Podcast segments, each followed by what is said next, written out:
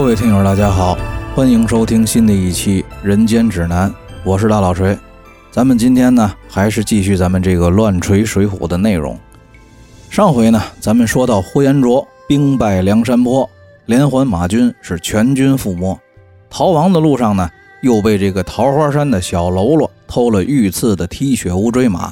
这呼延灼呢，来到了青州府，借了两千青州的人马，打算征剿桃花山。但是这个桃花山的周通和李忠不敌呼延灼，于是乎呢，就求助二龙山的鲁智深还有杨志、武松前来解围。双方对峙的过程当中呢，这个白虎山的孔明和孔亮兄弟围攻青州城，营救叔叔孔斌。这呼延灼呢，就带兵赶回了青州支援，生擒了孔明。这个孔亮在逃跑的路上呢，又遇到了回山的武松。于是乎呢，这个桃花山、二龙山、白虎山三方势力决定共同合作围攻青州城。杨志呢，则是提出来要联合梁山的势力。孔亮自报奋勇去梁山送信儿，请求宋江发兵支援。于是孔亮啊，就把自己手下的喽啰兵都交给了鲁智深管理指挥，自己呢，化妆扮作了一个客商，带了一个心腹的喽啰往梁山泊而去。这个众人辞别了孔亮之后呢，鲁智深、杨志还有武松又让曹正和施恩在原有人手的基础之上多点了一两百人一起下山。这个桃花山的周通和李忠得了消息之后呢，也是倾巢而出，只留了三五十个小喽啰看守山寨，带着人马来到了青州城外和鲁智深会合，安营扎寨，等候孔亮去梁山坡求援借兵归来。话说这个孔亮别过了众人，离开了青州，一路就往梁山而来。路上呢，非止一日，就到了梁山脚下的一处酒馆打尖问路。而这家酒馆呢，正好是梁山的情报站之一，由这个催命判官李立掌管。孔亮呢，进了店，要了酒饭，吃喝之间呀，就向这个李立打听梁山的情况，还有进山的路径。言语之间呀，透出来自己在山上有熟人。而且这个熟人就是他们梁山上的大头领宋江。李立听了，随即也表明了自己的身份。在进一步的询问，并且确认了孔亮的身份和来历之后呢，就安排人手和船只送孔亮上了山。这孔亮上山这一路上，看见这个梁山啊，确实是人强马壮，关口的工事坚固，装备呢精良整齐，不由得心生羡慕，也平添了几分信心。到了山上聚义厅，见了宋江之后呢，这个孔亮啊是一番的跪拜和恳求，哭着诉说了他们孔家兄弟二人如何在杀人之后避祸占据了白虎山，这个青州的慕容知府如何的抓了叔叔孔斌一家，兄长孔明又是如何为救孔斌被霍元卓给活捉了，自己呢？又是如何在逃跑的路上偶遇了支援桃花山归来的二龙山人马，并且呢和这个二龙山的鲁智深、杨志还有武松商量着联合桃花山共同攻打青州城，营救兄长孔明和叔叔孔斌的事情都告诉了宋江。所以说呢，自己来梁山请求宋江发兵，希望宋江能够看在先父孔太公的面子上予以支持。这个宋江听了呢，自然应允。一来呢是可以团结更多的江湖力量，二来呢打开青州府也可以得到很大的利益。当天就设宴款待了孔亮，席间呢宋江就让铁面孔目裴宣拟定了下山作战的人员配置，一共呢是兵分五路，千军两队，花荣、秦明、燕顺、王英开路做先锋，第二队呢是穆弘、杨雄、谢珍、谢宝，中军就是主将宋江和吴用。吕方和郭盛负责护持中军大营，后队第一路派了朱仝、柴进、李俊、张衡领兵，第二路呢派了孙立、杨林、欧鹏、凌震带队。这个梁山泊点起了五路人马，一共是二十个头领，马步军兵三千人马，其余头领呢配合晁盖镇守山寨。话说这五队人马浩浩荡荡，非止一日，一路呢就开赴了青州城下。众人会合之后。一番寒暄客套，互相吹捧。当天呢，就由这个鲁智深做东，在营寨里摆了酒宴，款待了宋江。众人是尽欢而散。次日清晨，这个宋江主持，并且召开了军事联席会议，问及众人近日青州城外的战事胜负如何，杨志说呀，自从孔亮离开了前线，去梁山借兵求援之后呢，虽然说也交锋了三五次，但是也没分出来胜负输赢。不过呢，如今这个青州城里头就仗着呼延灼一个人厉害，只要是咱们能够战败或者活捉呼延灼，青州城那就是唾手可得。但是吴用提出呢，虽然说联军目前具备击败和生擒呼延灼的能力，但是对于呼延灼的政策是要抓活的，并且呢要尽量的争取过来。于是乎呢，就向众人面授机宜，如此这般。当天会议之后，这吴用和宋江就制定了详细而又周密的作战计划，安排好了作战人员配置，又休整了一天。第二天清晨呢。众头领带领着全部人马倾巢而出，把这个青州城四门围住，擂鼓摇旗，呐喊叫阵。城里的慕容知府闻报，得知这城外如今又多了梁山的三千人马，心里头惊慌，马上就请呼延灼来商议对策。这呼延灼呢，满不在乎地说道：“恩相放心，这帮贼寇从山上下来就先失了地利，这番咱们可是主场作战，这帮贼寇。”是来一个捉一个，来俩捉一双。您呢，让军士们准备好了绳子和囚车就是了。请恩相上城来看末将厮杀。说罢呢，这个霍延灼就披挂整齐，带了一千青州人马出城应战。宋江镇上，秦明手持狼牙棒，催马上阵，跟这个霍延灼呀就打了四五十个回合。这个慕容知府呢，在城上观看霍延灼和秦明交手。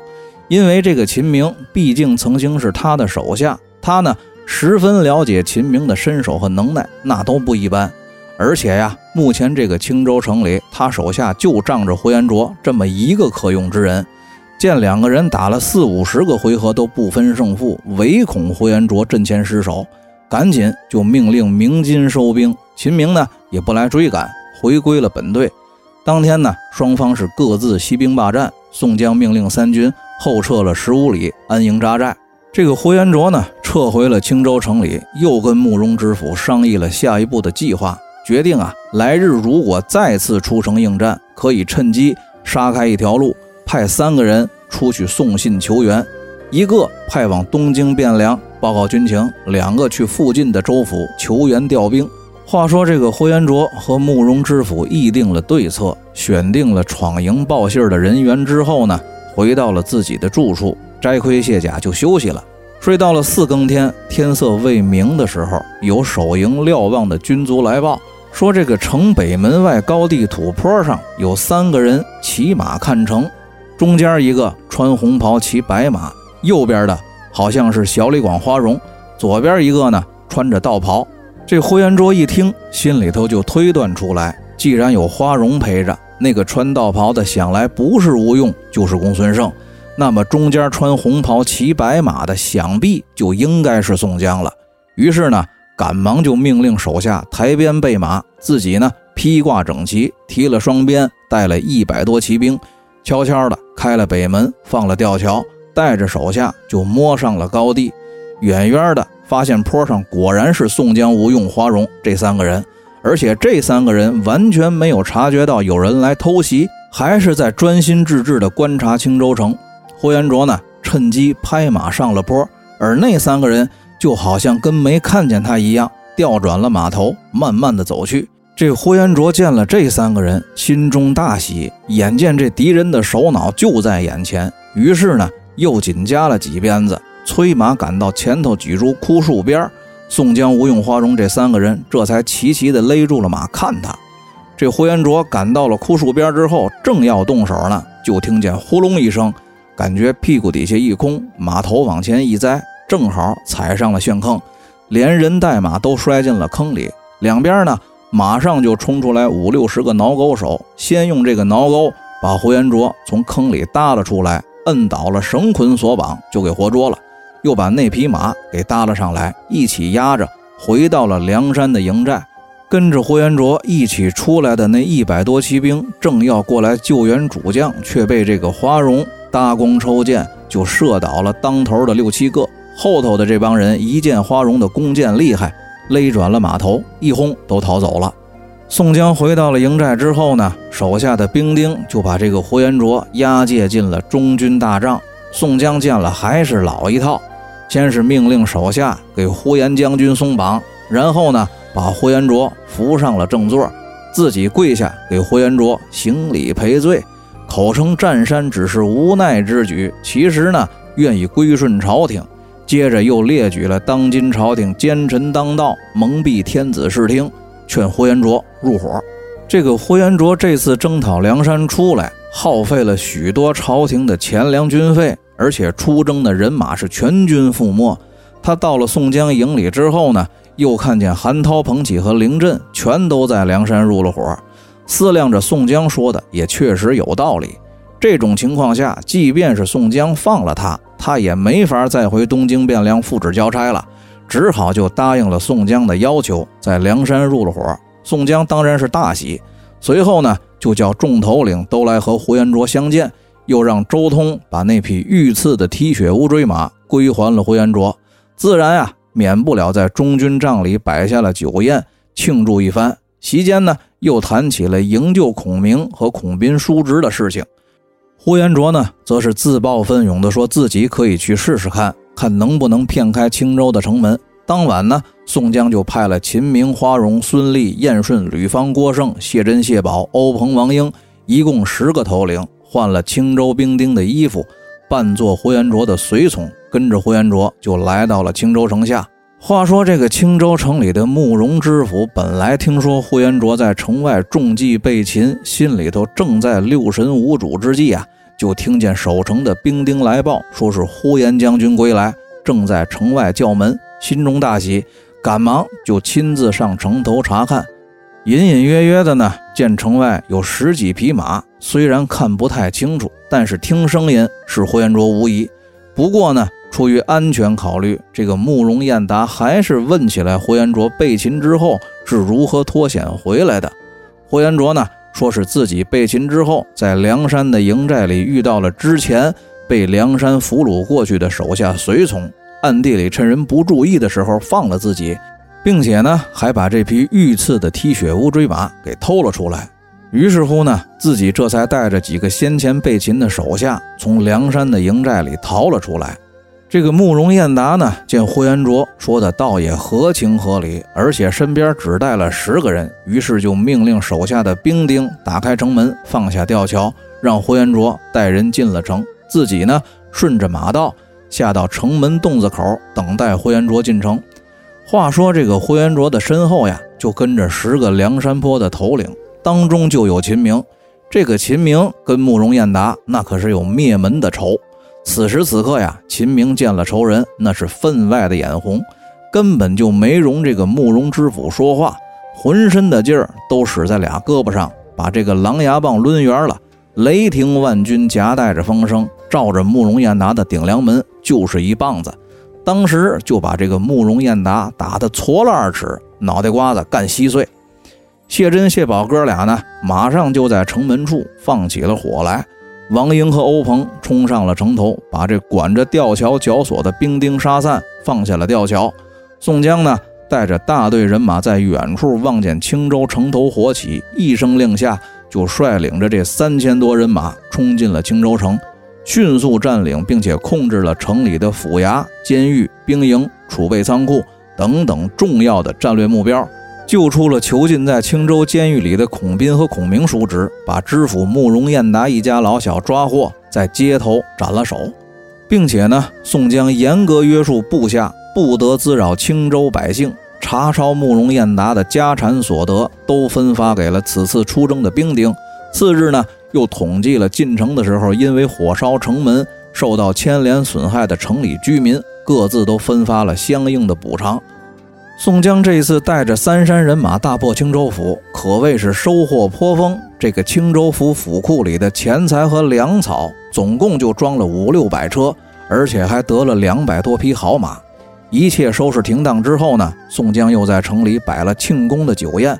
席间呢，宋江就劝说二龙山、桃花山、白虎山的几位寨主一起到梁山入伙。这个桃花山的李忠、周通，白虎山的孔家兄弟。本来就没什么能耐，自然是愿意靠上梁山这个大码头，求之不得。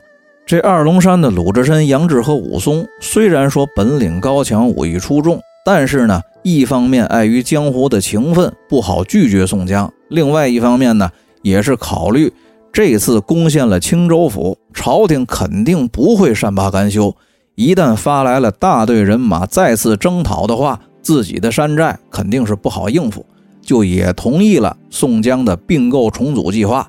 于是乎呢，这个梁山集团就完成了自己历史上第一次正式的收购兼并计划。二龙山、白虎山还有桃花山的几位头领，各自派人回了山寨，收拾了自己原山寨的物资和储备，放火烧毁了山上旧有的营寨和建筑之后呢，准备集结。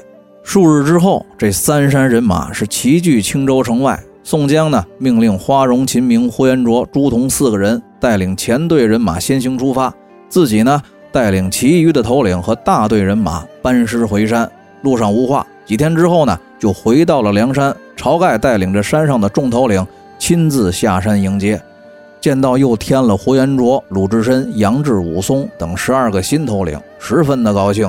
接到了山上聚义厅之后呢，又是一番摆酒庆功。给新到的头领们安排职位、住所，把随队一起上山的三山人马编入了梁山的队伍。这鲁智深和林冲是故人相见，互相诉说了离别之后的事情，唏嘘不已。杨志呢，这会儿见了当初劫他生辰纲的哥几个，也只得相逢一笑泯恩仇。山上啊，就这么热闹了几天之后，归于平静，众人是各司其职。梁山此刻是一片蒸蒸日上的忙碌景象。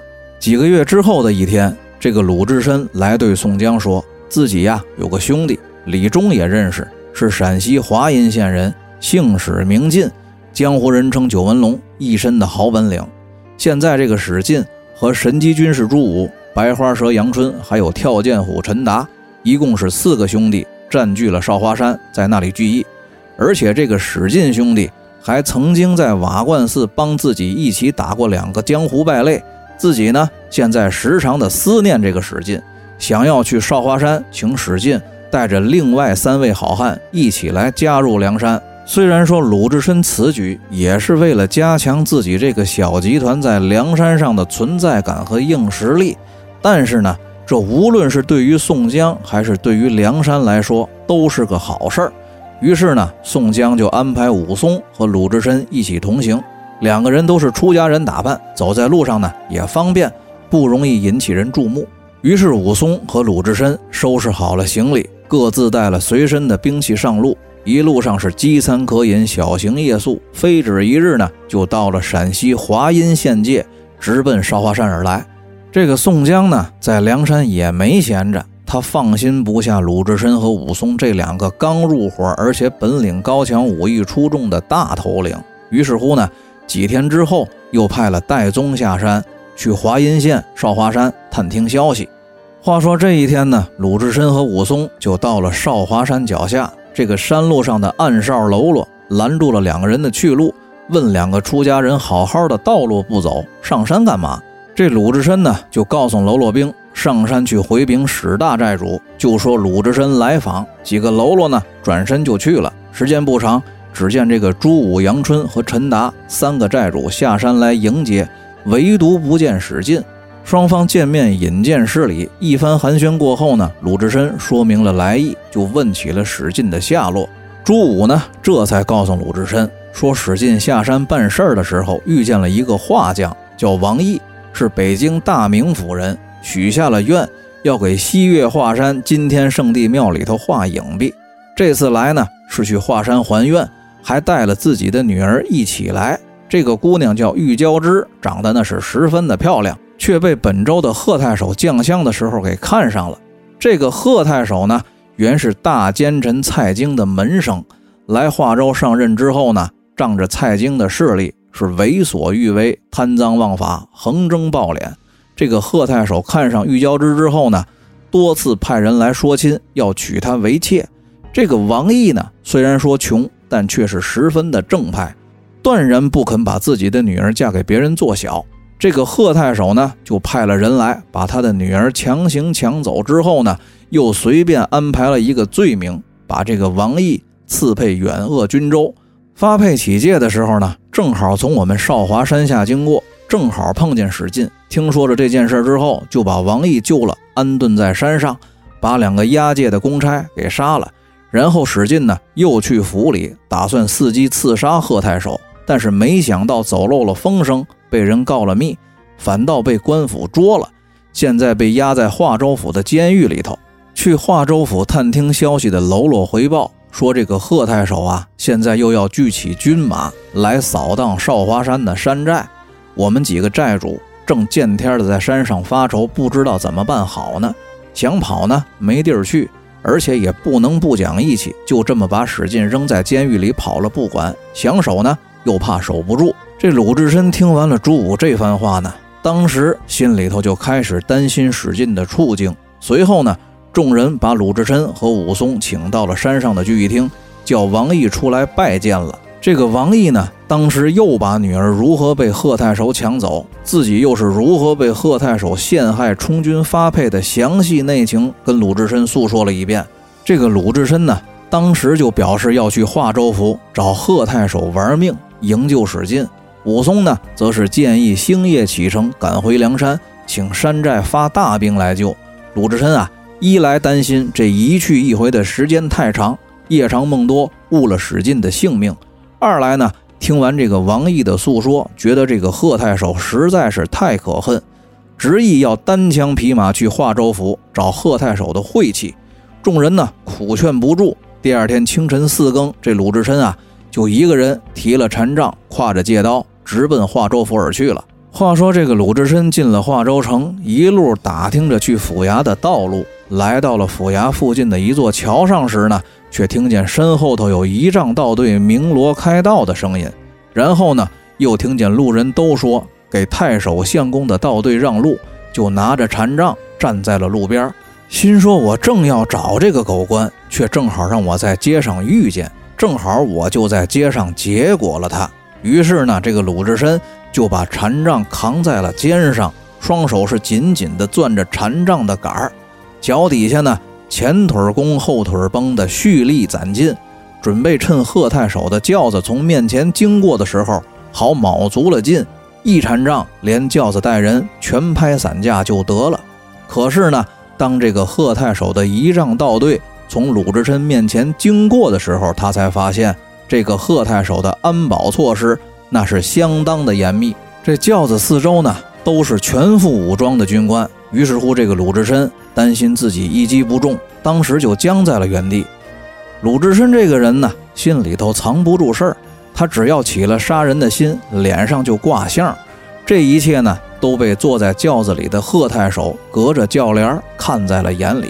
到了衙门之后呢，这个贺太守就暗地里安排好了人手，准备擒拿鲁智深，叫手下的虞侯去桥上请那个胖大和尚来府里吃素斋，自己呢就在后堂等候。这两个虞侯来到了桥头，找见了鲁智深，骗鲁智深说道：“我家太守呢是个吃斋念佛的人，生平就爱斋僧布道。刚才在桥上路过的时候，看见大和尚您威风凛凛，相貌堂堂。”一副罗汉相，一看就是有道高僧，心生喜爱，要结交您。于是呢，在府里准备了一桌素席，派我们来请您到府里吃席。这个鲁智深呢，听了也没多想，他还是固执地认为这是自己走运，是老天在帮他完成刺杀计划。贺太守作恶多端，就应该报应在自己的手里。于是呢，就跟着来人去了州府衙门。到了州府大堂之后呢。又以保证安全为由，被人不费一拳一脚的就解除了武装。这个鲁智深呢，也是艺高人胆大，心说贺太守他一个文官，怎么说也没有镇关西劲打，自己能三拳打死镇关西，就也能空手打死贺太守。于是呢，就空着手跟着两个虞侯进了后堂。这鲁智深刚一露面，还没到贺太守的跟前这个贺太守一声令下，就从两边的帷幕后头冲出来三四十个公差。鲁智深见状呀，正要动手，没想到这脚下又拽起了好几条半腿锁，没打几下，就被众人七手八脚给摁倒在地，生擒活捉。这个贺太守见拿下了刺客，马上就升堂审问，刚要动刑拷打鲁智深呢，倒也明智，知道好汉不吃眼前亏，马上就说明了自己的来历和目的。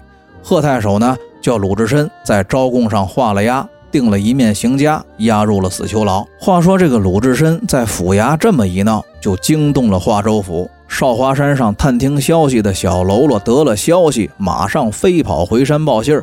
众人听了大惊，正在商议对策的时候呢，山下的喽啰来报说，有个梁山坡派来的头领叫神行太保戴宗的，正在山下等候。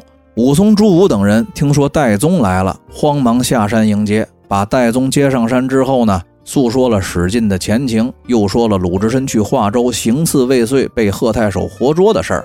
戴宗听了呢，不敢耽搁，喝了口水，吃了点东西，又做起了神行法，回梁山坡报信儿去了。路上无话，三天之后就到了梁山，见了晁盖和宋江，说了华州府的事儿。宋江听了呢，也毫不怠慢，马上就安排人手集结部队，准备兵发华州府，去营救鲁智深和史进。先头部队呢，派了五个先锋：花荣、秦明、林冲、杨志、呼延灼，带领一千重骑兵、两千步兵先行，逢山开路，遇水搭桥。中军领兵的主将呢，自然是宋江和军师吴用、朱仝、徐宁、谢珍、谢宝四个头领护卫中军，马步军兵一共是两千。后军呢，主管粮草，李应、杨雄、石秀、李俊、张顺五个头领压后，马步军兵一共是两千。共计呢是七千人马离开了梁山坡，浩浩荡荡的开赴华州府而来。那么至于宋江这次带兵下山前往华州府营救鲁智深和史进的胜负如何，咱们下期接着说。大家再见。